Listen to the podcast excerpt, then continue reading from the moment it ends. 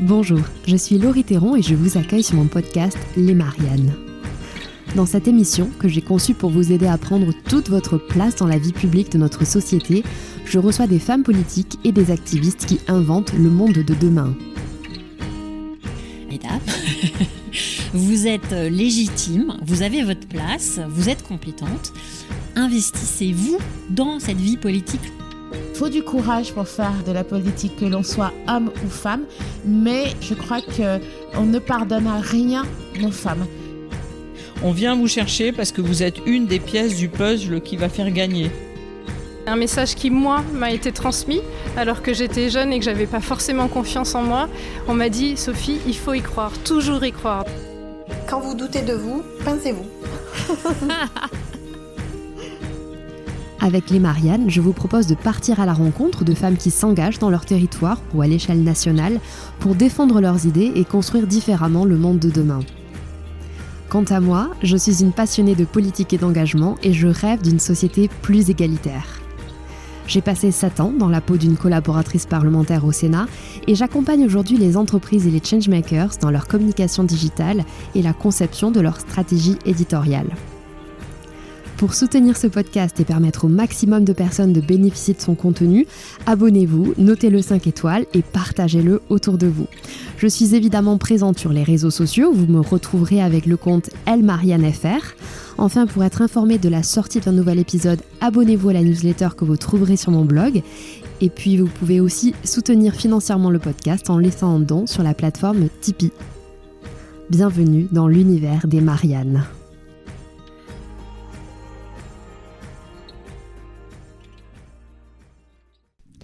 Bonjour et bienvenue sur ce nouvel épisode des Mariannes. Si vous vous intéressez au sujet de l'égalité professionnelle en entreprise, vous connaissez certainement la loi Copé-Zimmermann de 2011 qui imposait un quota de 40% de femmes dans les conseils d'administration et vous connaissez peut-être aussi la loi Rixin, adoptée dix ans plus tard, qui, elle, met en place des quotas dans les instances dirigeantes des grandes entreprises, euh, où les femmes devront euh, désormais représenter 30% dans les postes de direction en 2027 et 40% d'ici 2030. Alors aujourd'hui, je vous propose donc de rencontrer la femme qui se cache derrière cette dernière loi, derrière la loi Rixin. Il s'agit donc de Marie-Pierre Rixin, députée euh, depuis 2017, qui a été aussi présidente de la délégation droits des femmes à l'Assemblée euh, jusqu'en 2022. Marie-Pierre Rixin n'est jamais à court d'idées pour faire avancer les sujets euh, qui touchent les femmes. Elle a d'ailleurs déposé à l'occasion du 8 mars dernier une nouvelle proposition de loi visant cette fois-ci à renforcer l'égalité fiscale et successorale. Alors dans cet épisode, je vous embarque dans les coulisses de la fabrication de la loi avec une députée qui connaît parfaitement les sujets euh, d'égalité professionnelle, d'inégalité salariale ou, du rapport euh, femmes et argent. J'ai aussi parlé avec Marie-Pierre Rixin de la manière de faire entrer la politique dans sa vie, elle qui euh, a conduit une campagne éclair pour les législatives de 2017 alors qu'elle était maman de deux jeunes enfants en bas âge. J'espère que cet épisode vous plaira. N'hésitez pas à le partager à un maximum de personnes autour de vous et à laisser un petit commentaire sur Spotify pour réagir. Je vous souhaite une très bonne écoute.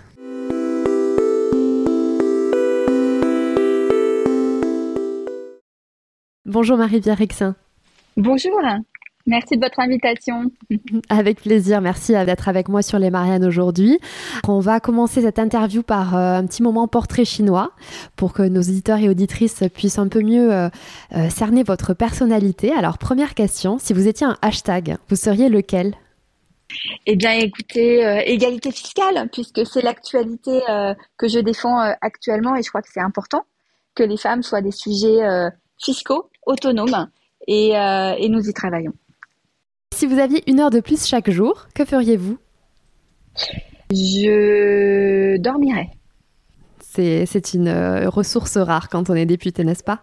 Et quand on est maman d'un jeune enfant. Euh, la ressource féministe que vous recommandez le plus autour de vous? Euh, Des lectures. Des lectures multiples. Qu'il s'agisse de Virginia Woolf, qu'il s'agisse évidemment de Simone de Beauvoir, de Benoît de Groot, de euh, Hélène Périvier, économiste, la lecture de manière générale. D'accord, super. Alors, euh, on va rentrer euh, plus en détail dans votre parcours. Marie-Pierre Rexin, vous avez un parcours assez fulgurant. Hein. On vous connaît euh, surtout comme l'auteur de la proposition de loi pour accélérer l'égalité professionnelle, sur laquelle on va bien sûr revenir dans cette interview. Vous venez aussi de déposer une nouvelle proposition de loi pour renforcer l'égalité fiscale et successorale entre les hommes et les femmes. Mais avant de rentrer dans, le vif de, de, tous vos travaux législatifs qui sont assez denses, j'aimerais qu'on revienne un peu sur votre parcours et votre entrée vos premiers pas en politique. C'est à l'occasion des législatives de 2017 que vous faites euh, votre entrée sur la scène nationale politique. Et à ce moment-là, euh, on est euh, vraiment à la construction du parti En Marche. Et En Marche cherche ses têtes de liste un peu partout en France. Comment est-ce que vous avez frappé à la porte du parti et qui étiez-vous à cette époque-là? Comment est-ce que vous avez vécu cette, cette première expérience politique? Alors, c'était une première expérience et pas tant que ça non plus parce que moi j'ai eu un parcours euh, de formation, enfin j'étais formée également à la chose publique, donc notamment euh, j'ai fait Sciences Po et j'ai fait un, un master, on dirait aujourd'hui un DVSS de vie parlementaire, et j'ai travaillé à l'Assemblée nationale lorsque j'étais une jeune étudiante lorsque j'avais 22-23 ans, euh, où j'étais collaboratrice parlementaire. Donc, euh, je, je, connaissais le fonctionnement des institutions, notamment le fonctionnement de, de l'Assemblée nationale. Enfin, je savais où était la porte, pour être très clair. Je savais comment, comment fonctionnait le travail parlementaire et comment fonctionnaient les institutions. Donc ça, c'est la première chose. La deuxième chose, c'est qu'effectivement, d'abord, euh, Emmanuel Macron était effectivement à proposer, comme on dit, une offre politique dans laquelle moi je me suis très vite reconnue en 2017, le fameux en même temps qui permettait à la fois de rappeler qu'il n'y avait pas véritablement de politique publique de gauche ou de droite, ou plus exactement, ce qu'il fallait, c'était des politiques publiques qui conjuguaient à la fois euh, les aspects sociaux euh, et les aspects peut-être plus libéraux, ce, sur quoi euh, je me reconnaissais totalement. Donc vraiment un, progressisme, une rénovation des idées politiques dans laquelle je m'inscrivais. Et territorialement, effectivement, moi j'ai demandé en fait l'investiture à travers, eh bien, comme tout le monde, euh, une lettre de motivation, l'envoi d'un CV euh, sur une circonscription sur laquelle j'ai grandi et euh, que je connais bien, sur laquelle je vis toujours aussi. J'étais assez convaincue de bien connaître le territoire. Donc, un peu bon élève, j'avais l'impression de cocher des cases, à la fois de par mon parcours de par ma formation et de ma capacité à appréhender les, les, enjeux institutionnels, et puis d'autre part sur la, ma connaissance, mon appréhension du territoire que je souhaitais servir. Et donc euh, les deux, euh, l'un dans l'autre, m'ont incité à, à, postuler, comme on dit. Et quel métier vous exerciez à l'époque? Alors à l'époque, j'étais euh, consultante en communication publique et en concertation. Donc je travaillais, alors j'ai pu travailler avec des élus et sur des projets d'aménagement. Et après, je travaillais au moment de mon élection, je travaillais plus spécifiquement sur les enjeux de santé publique, notamment avec des acteurs euh, associatifs, des professionnels de santé et sur les enjeux de périnatalité également. Alors de la vie de consultante en communication publique et en concertation euh, à candidate aux législatives, il y a quand même un, bon. Comment est-ce que vous avez vécu euh, cette campagne éclair et euh, comment est-ce que vous avez réussi à faire rentrer la politique dans votre vie, qu'elle soit professionnelle ou familiale ou personnelle?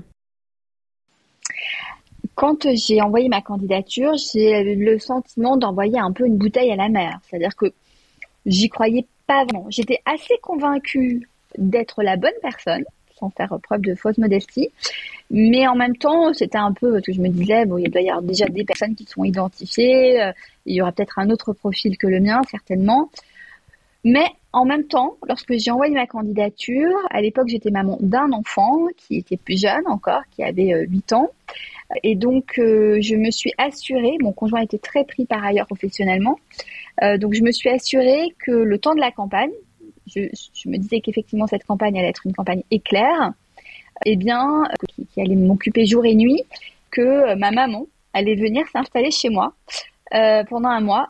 Et donc, il fallait pour ça évidemment que mon conjoint euh, l'accepte. Et donc, on a, on a topé. Euh, et quand euh, j'ai été investie, donc je ne m'y attendais pas. Donc, j'étais chez un client. Tous mes réseaux personnels, de réseaux sociaux, etc., étaient en ligne. Je n'étais pas du tout prête, hein, faut bien le dire. Donc je l'ai appris comme ça chez un client. Et donc le soir même, j'ai dit à mon conjoint que ma mère venait le lendemain s'installer pour un mois. Euh, et là, c'est sur quoi il n'a pas trop eu le choix.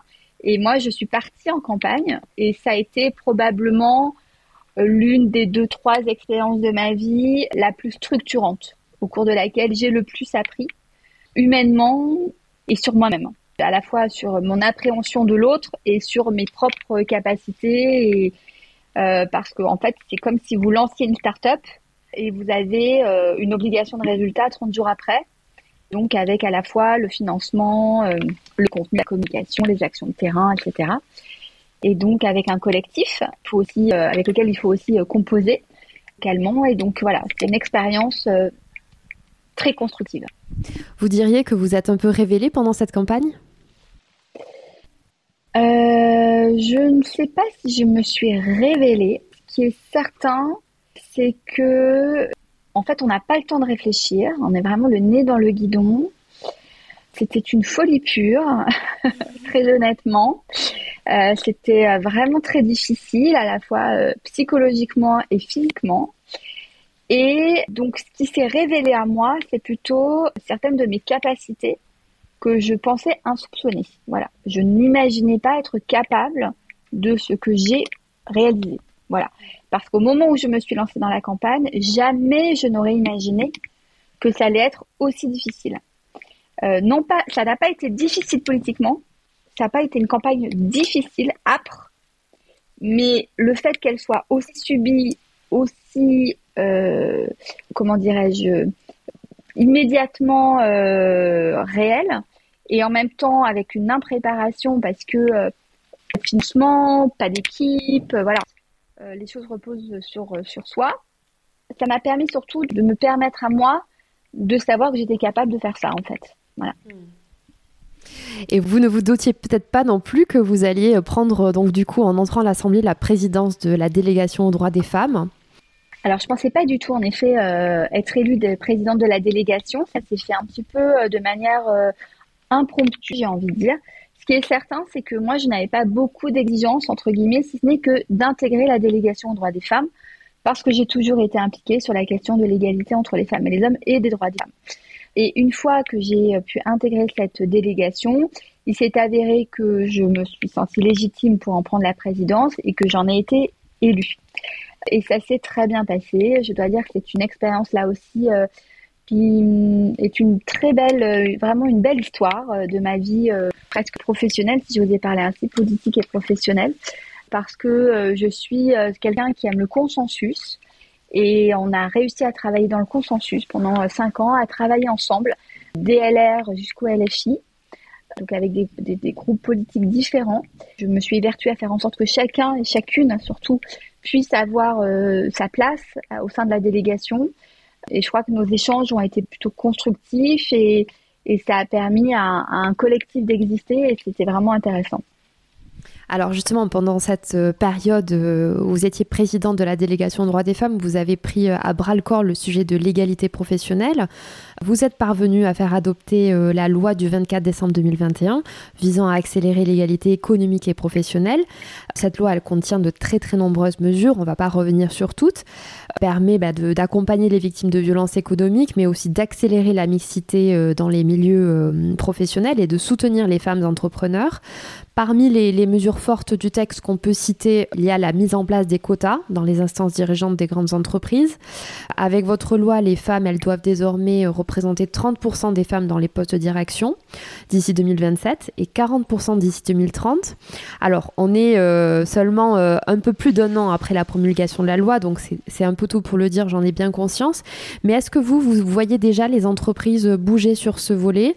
Est-ce que le plafond de verre est un peu en train de se fissurer ou pas alors, je dirais que le, texte, d'abord, il, il a deux objectifs. C'était d'accompagner les entreprises dans le sens d'un mouvement de l'histoire qui est assez inéluctable, évidemment, puisque les femmes constituent 52% de la population française et que ce serait une folie pour nos entreprises, pour les acteurs économiques, d'imaginer pouvoir se passer 52% des talents. Euh, on a des perspectives de croissance qui sont considérables en intégrant les femmes dans euh, l'ensemble des secteurs professionnels et en leur permettant euh, d'accéder aux postes de responsabilité, donc en partageant le pouvoir économique avec elles, euh, on envoie un message à l'ensemble des femmes qui sont dans une entreprise, quels que soient les niveaux d'hierarchie, et on leur, on leur explique qu'elles sont toutes aussi légitimes et que dorénavant, les règles seront construites par des femmes et des hommes, pour des femmes et pour des hommes. Donc ça, en soi, euh, c'est important. Moi, ce que je vois, c'est que, euh, et pour avoir pendant un an travaillé beaucoup avec les entreprises, un, an après le, texte, pendant cette année d'implantation, euh, je vois qu'effectivement les entreprises sont motrices. Pour, pour rentrer dans certaines effectivement ont compris que les échéances de la loi allaient arriver assez rapidement et que tout cela n'allait pas pouvoir se faire aussi mécaniquement qu'avec la loi Copé-Zimmermann qui est un recrutement extérieur à l'entreprise. Là, tout cela se fait en interne. Donc, il faut effectivement que les entreprises réfléchissent d'ores et déjà à la promotion des femmes et, à la place des femmes dans leurs euh, instances et parmi leurs cadres dirigeants. Finalement, les entreprises aussi le comprennent parce qu'elles ont des intérêts, un intérêt à agir, un intérêt évidemment en matière de performance économique, un intérêt également en matière de performance sociale. Donc les entreprises ont déjà effectivement pour euh, certaines d'entre elles euh, très bien accéléré le, leur processus et on voit qu'il y a un mécanisme d'accélération. Alors probablement que la loi va venir peut-être sanctionner, je ne souhaite pas, hein, mais va venir sanctionner celles qui pourraient mais qui ne, qui franchissent pas le pas. Mais finalement, je crois qu'au fur et à mesure, à la fois sous la pression des talents et des actionnaires, la féminisation de nos différentes filières professionnelles va s'opérer. Alors vous avez parlé euh, beaucoup du mot consensus. C'est quelque chose euh, qui vous a beaucoup tenu à cœur pendant votre premier mandat. Petit sujet technique, la plupart d'habitude des lois promulguées sont d'origine gouvernementale. Hein, vous, vous arrivez avec une proposition de loi. Comment est-ce que vous avez réussi euh, à mettre ce texte à l'ordre du jour des travaux de l'Assemblée nationale? D'abord, je crois en étant sincère en étant sincère sur, sur l'objectif qui était le mien, en travaillant sur un texte sans m'imaginer qu'un jour, pour l'instant, il allait être une loi. C'était vraiment step by step. Donc j'ai souhaité d'abord faire un texte qui soit qui fédère les femmes, qui fédère les problématiques qui concernent les femmes. Donc effectivement la place des femmes dans les instances de direction, qui était attendue hein, notamment, mais également d'autres sujets qui moi me tenaient à cœur, qu'il s'agisse de l'investissement, qu'il s'agisse de l'entrepreneuriat, et qu'il s'agisse en effet des violences, des violences économiques, mais plus largement l'émancipation des femmes et la loi de 1965 qui permet donc aux femmes de pouvoir travailler, tenir un compte en banque euh, sans l'autorisation de leur mari, euh, m'était très cher. Et la question des droits économiques de manière générale m'est très chère. La place des femmes comme sujet économique à part entière. Parce que je suis très attachée à nos droits et à, notre légitimité en tant qu'individu, indépendamment de notre, de notre genre. C'est le premier point. Le deuxième point, c'est que je suis allée chercher des soutiens euh, diverses, qu'il s'agisse de soutien politique, de soutien de la société civile, de, de soutien médiatique. Et puis ensuite, je crois que chacun a reconnu que, que technique, techniquement, je, voilà, je tenais la route. Et que l'autre, le, peut-être le dernier point aussi, c'est que moi, je, je n'ai pas de, je n'ai pas de plan de carrière. Donc, euh, ce que je souhaitais avant tout, c'est que ces dispositions-là soient adoptées indépendamment de ce qui pourrait arriver à Marie-Pierre Rixin. Donc, euh, donc peut-être que c'est ça aussi qui a permis à ce que euh, on arrive euh, à travailler toutes et tous ensemble, puis de faire aussi en sorte que chacun trouve sa place dans la dans l'élaboration et le vote de ce texte, que chaque groupe, avec ses propres ses propres tropismes, j'ai envie de dire, puisse porter également ce qui lui était cher politiquement. Donc, c'est ce qui a permis ensuite, je crois, à créer ce consensus. Un consensus qui a mené au vote à l'unanimité de, votre texte dans une assemblée qui à l'époque était majoritaire, enfin en marche, mais euh, quand même il faut souligner cette unanimité. L'unanimité des groupes, effectivement. Ce qui est important à souligner, c'était l'unanimité des groupes. Alors après cette première grande loi sur l'égalité professionnelle qui a marqué votre premier mandat, vous avez déposé euh, le 8 mars dernier une nouvelle proposition de loi, toujours pour euh, soutenir les femmes. C'est un peu votre marqueur. Cette fois, vous vous attaquez aux inégalités de genre qui se cachent euh, dans la vie conjugale ou derrière nos impôts, derrière nos prestations sociales ou encore dans les héritages. On le sait, le, couple et la vie conjugale peuvent être à la source, en tout cas, d'un système euh, inégalitaire. Côté chiffres, en moyenne, les femmes vivantes en couple perçoivent un revenu annuel inférieur de 42% à celui de leur conjoint. Ça marque une différence vraiment avec les femmes et les hommes qui vivent sans conjoint, euh, pour lequel l'écart n'est que de 9%. Alors l'imposition, elle est au cœur de votre nouvelle euh, proposition de loi. Pourquoi l'impôt est-il un enjeu vraiment stratégique pour les femmes aujourd'hui? Je, ne sais pas si c'est le couple qui est une source d'inégalité pour les femmes. Je, ne remets pas en question le, fait d'être en couple. le fait d'être marié, paxé, le, le sujet, j'ai envie de dire, n'est pas là. Le sujet, c'est que ce qui accompagne les relations sociales, les rapports sociaux et le fait d'être en couple est une manière d'être avec l'autre, eh bien, c'est un ensemble de dispositifs techniques, et en particulier la fiscalité en fait partie, qui, au lieu de permettre à chacun d'être dans une société, un rapport égalitaire dans, dans une entité, dans un couple par exemple, va accentuer les inégalités. Pourquoi? Parce que tout simplement, cette fiscalité, elle, elle est aussi le fruit d'une histoire, et que nous sommes tous le fruit d'une histoire, et notre histoire économique est le, en fait évidemment partie, qui est, faut bien le dire, encore très patriarcale. On atteste notamment les, euh, les références, par exemple, encore au seul père et fils hein, dans notre code civil. Et on doit effectivement, euh, eh peut-être remettre en question un certain nombre d'acquis, ou euh, quand je dis d'acquis, en tout cas de statu quo, qui ne sont plus non seulement légitimes d'un point de vue social ou politique, mais qui en plus sont à l'origine d'inégalités structurelles économiques entre les femmes et les hommes. Et la fiscalité, c'est un outil technique qui peut être comme ça un petit peu rébarbatif, mais qui finalement euh, est, un, est un choix de société, euh, fait, fait l'objet de choix politiques. D'ailleurs, euh, les textes budgétaires à l'Assemblée nationale sont toujours des moments importants hein, de, notre, de, notre, de, notre, de nos échanges euh, à l'Assemblée nationale.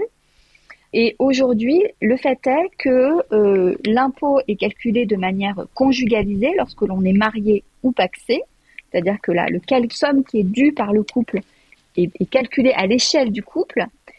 Mais en plus, il y a par défaut le prélèvement à la source, la, la somme qui vous est prélevée chaque mois sur votre bulletin de salaire, est également conjugalisée, mais peut être individualisée. C'est-à-dire que c'est une option possible. On peut aller sur le site, cocher la case, euh, taux individualisé.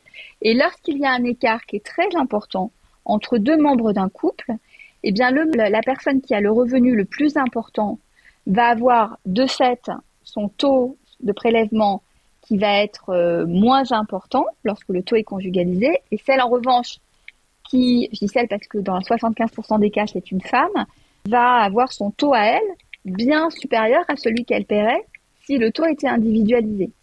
Donc, euh, moi, j'ai souhaité effectivement que ce taux individualisé soit un taux par défaut, quitte à ce que le couple le maintienne conjugalisé, mais que les négociations qui peuvent être à l'œuvre dans un couple où les choses ne sont pas forcément naturelles en matière d'argent, eh bien, le soient automatiquement, ce qui permet de libérer très concrètement chaque mois de l'argent pour les femmes et donc de, rééquilibre, de rééquilibrer également un fonctionnement économique à l'intérieur du couple. Les moments de séparation sont aussi euh, des moments où les inégalités peuvent être exacerbées dans, dans, un couple.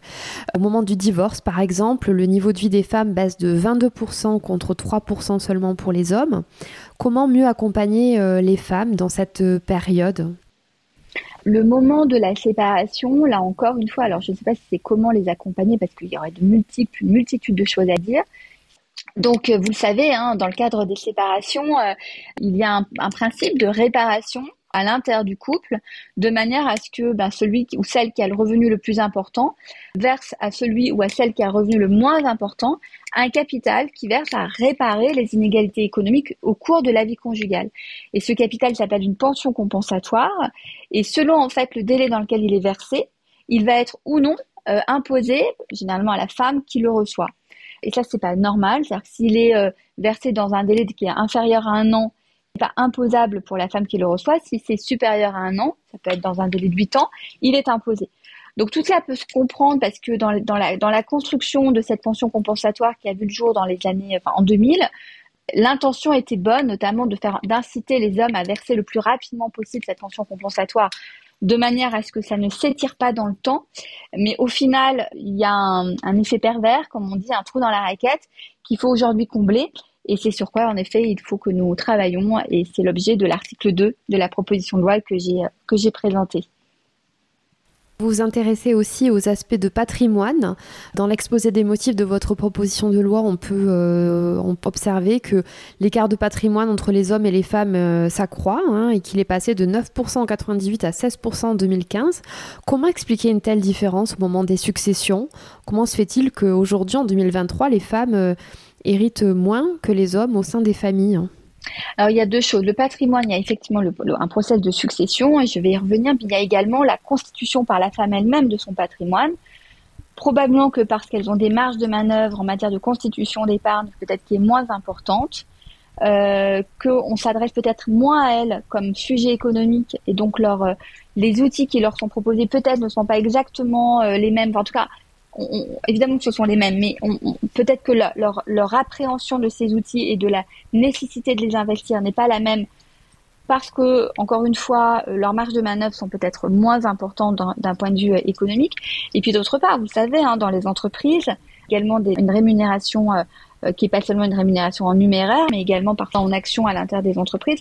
Et cela, c'est lorsque vous notamment vous accédez à des postes de responsabilité. Donc tout ça est un, est un assemblage de facteurs qui permettent aux femmes, bien in fine, de constituer un patrimoine. Et dans le cadre spécifiquement de la transmission du patrimoine, il y a encore en effet un certain nombre, que je disais tout à l'heure, notamment de, de reliquats euh, dans notre euh, code civil et de références par exemple au seul père et au fils. Mais il y a également par exemple le fait que euh, depuis 1804, alors entre la Révolution française 1789 on va dire et 1804, il y avait une stricte égalité des héritiers et donc il y avait une égalité en nature et en valeur de la transmission, enfin de la de l'héritage. Et à partir de 1804, on a supprimé l'égalité en nature pour juste verbaliser, euh, transcrire dans le droit euh, l'égalité euh, en valeur. Ce qui fait qu'aujourd'hui, par exemple, lorsque vous avez une exploitation agricole, par exemple, vous avez deux filles, deux garçons, on peut imaginer que les deux garçons vont reprendre l'exploitation agricole et que l'équivalent des parts des garçons vont être transmis en numéraire aux filles mais cette estimation est parfois sous-évaluée, ou alors au contraire, on peut avoir des biens qui peuvent prendre de la valeur très rapidement, et donc on a comme ça une, inégalité dans la transmission du capital. Et là, votre proposition de loi euh, vise à rétablir l'équilibre de quelle manière? Elle vise notamment à rétablir l'égalité en nature et en valeur, et à supprimer, à toiletter le code civil en, en faisant notamment euh, plus référence au seul père et au fils dans le code civil. Est-ce que vous avez déjà une visibilité en termes de calendrier? À quel moment les mesures euh, de votre proposition de loi pourront être examinées par l'Assemblée nationale? Elle a fait l'objet en fait d'annonces de la part de la première ministre et donc elle va être euh, reprise soit sous une niche. Moi, ce que j'aimerais, c'est qu'elle soit reprise dans le projet de loi de finances puisque c'est un texte qui peut intégrer des modifications de notre fiscalité et de fait, elle serait dans ces cas-là votée, promulguée de la fin de l'année. Ce serait beaucoup plus rapide. Marie-Pierre on s'approche vers la fin de notre interview. Euh, j'aimerais vous poser quelques dernières questions sur votre expérience de la vie politique à l'Assemblée aujourd'hui. Une semaine avec vous, ça ressemble à quoi Une semaine type euh, dans vos, baskets ou dans vos talons? Eh bien, aujourd'hui, c'est des talons. Ça pourrait effectivement être des baskets. Euh, elle se partage entre la circonscription et mon travail à l'Assemblée nationale. Donc euh, le lundi, généralement, euh, c'est des échanges euh, en circonscription. Ça peut être des échanges également au HCE, par exemple, où il y a également des réunions le lundi après-midi. le mardi, c'est une journée d'Assemblée nationale entre les réunions de groupe, les réunions de préparation, les réunions, les questions gouvernement, évidemment, des rendez-vous également, comme vous par exemple aujourd'hui. Le mercredi, c'est la commission le matin. L'après-midi, vous siégez en commission des, affaires, culturelles. Voilà. L'après-midi, ça peut être hémicycle ou préparation, travaux, rendez-vous, etc. Le jeudi, euh, c'est fluctuant. Ça peut être euh, des interventions euh, dans des entreprises, ça peut être des échanges avec des acteurs de la société civile, ça peut être des, des rendez-vous en circonscription. Et le vendredi, généralement, c'est la circonscription. Et le week-end, bah, ça peut être, c'est souvent de la circonscription, ça peut être des invitations à des manifestations, euh, voilà. Qu'est-ce que vous aimeriez voir changer dans le fonctionnement de la vie politique pour les femmes aujourd'hui? Euh, Pour les femmes, je dirais qu'en fait, on en parle moins, et moi c'est un sujet qui me tient plus à cœur. Vous savez, là, non, je parle, je parle de la fonction de députée. Hein. après, euh, je, ne suis pas élue locale et je ne suis pas sénatrice ou encore moins ministre, donc je sais, moi je parle vraiment de là où je parle en tant que députée. Moi, je crois qu'aujourd'hui, à l'Assemblée nationale, il y a encore des choses à faire, probablement de manière à ce que les choses avancent, mais néanmoins, elles avancent quand même considérablement. En revanche, nous respecter, nous, avec nos codes à nous, notre vie à nous, sur le territoire, en circonscription, la population veut des élus qui lui ressemblent. Et donc, avoir des élus qui lui ressemblent, bah, c'est aussi accepter une pluralité d'individus avec nos propres vies. On n'arrive pas les mains, les poches vides quand on est élu.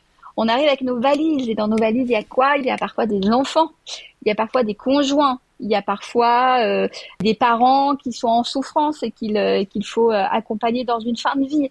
On peut avoir des, des familles en, en, situation de handicap. Donc on arrive avec nos propres nos propres bagages et il faut que la population nous prenne comme on est. On va pas faire semblant d'être des clones les uns avec les autres.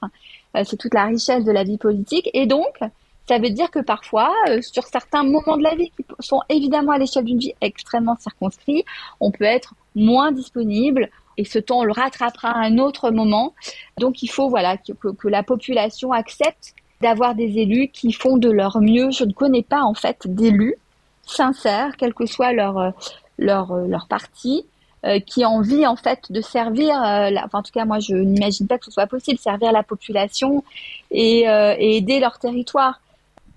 Qu'est-ce que vous aimeriez dire à Marie-Pierre Rixin qui se présentait à sa première élection en 2017 Qu'est-ce que vous aimeriez lui souffler à l'oreille? J'aimerais euh, lui dire que ça va bien se passer. ça va bien se passer. En un mot, votre dernier conseil pour les femmes engagées qui nous écoutent aujourd'hui, qu'elles soient euh, militantes euh, dans l'associatif, qu'elles briquent des mandats politiques ou qu'elles soient elles-mêmes élues, votre conseil pour les soutenir dans leur engagement? Leur dire d'abord qu'elles sont totalement légitimes, qu'elles sont riches de ce qu'elles sont et que cette richesse-là, eh bien, euh, est un est un cadeau euh, pour la pour la population et donc il ne faut pas euh, se, se vouloir gommer ou, ou, alors se, changer de de manière d'être. Et je crois que si elles ont été élues, c'est parce que à travers leur engagement ou en tout cas à travers leur eh bien ce qu'on apprécie c'est cette forme de sincérité et donc il faut rester en fait celle que l'on est et puis également euh, garder euh, une part de une chambre à soi, comme le disait Virginia Woolf, pour pouvoir se ressourcer et, et, reprendre des forces au service de son engagement. Et dernière question, qui aimeriez-vous entendre sur les Mariannes? Il me semble que ce serait très intéressant d'entendre, euh, je ne sais pas si c'est une personne en particulier, mais d'entendre également des élus, euh, des femmes qui sont en situation de handicap, au titre de leur handicap ou non d'ailleurs, euh, parce qu'on peut être aussi engagé, en tout cas ne, pas avoir un engagement qui soit indifférencié de son de son handicap. Mais je crois que ce serait intéressant, oui, de se dire qu'il faut qu'on soit euh, inclusif et je crois que notre société n'accepte pas suffisamment la singularité. Et ce qui fait la richesse de nos sociétés, c'est voilà, c'est nos multiplicités. Donc euh, que je sais que Marianne travaille à cela, mais Marianne, elle c'est le visage de, de l'ensemble de, de, de, la, de la population. Donc une diversité de profils. Merci beaucoup euh, Marie-Pierre Rexin. Merci beaucoup, à très bientôt. Au revoir.